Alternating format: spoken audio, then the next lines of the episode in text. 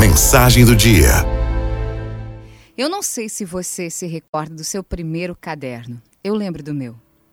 Com ele eu aprendi muita coisa. Foi nele que eu descobri que a experiência dos erros é tão importante quanto as experiências de acertos.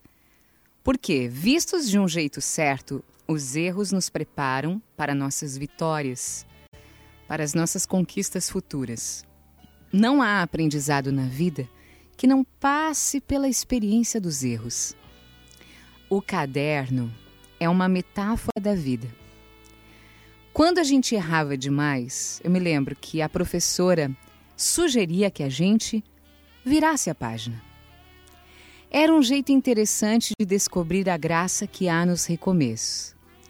Ao virar a página, os erros cometidos deixavam de nos incomodar e a partir deles a gente seguia um pouco mais crescido. O caderno nos ensina que erros não precisam ser fontes de castigos. Erros podem sim ser fontes de virtudes. Na vida é a mesma coisa. O erro tem que estar a serviço do aprendizado. O erro não tem que ser fonte de culpas, de vergonhas. Nenhum ser humano pode ser verdadeiramente grande sem que seja capaz de reconhecer os erros que cometeu na vida. Uma coisa é a gente se arrepender do que fez. Outra coisa é a gente viver sob o peso da culpa.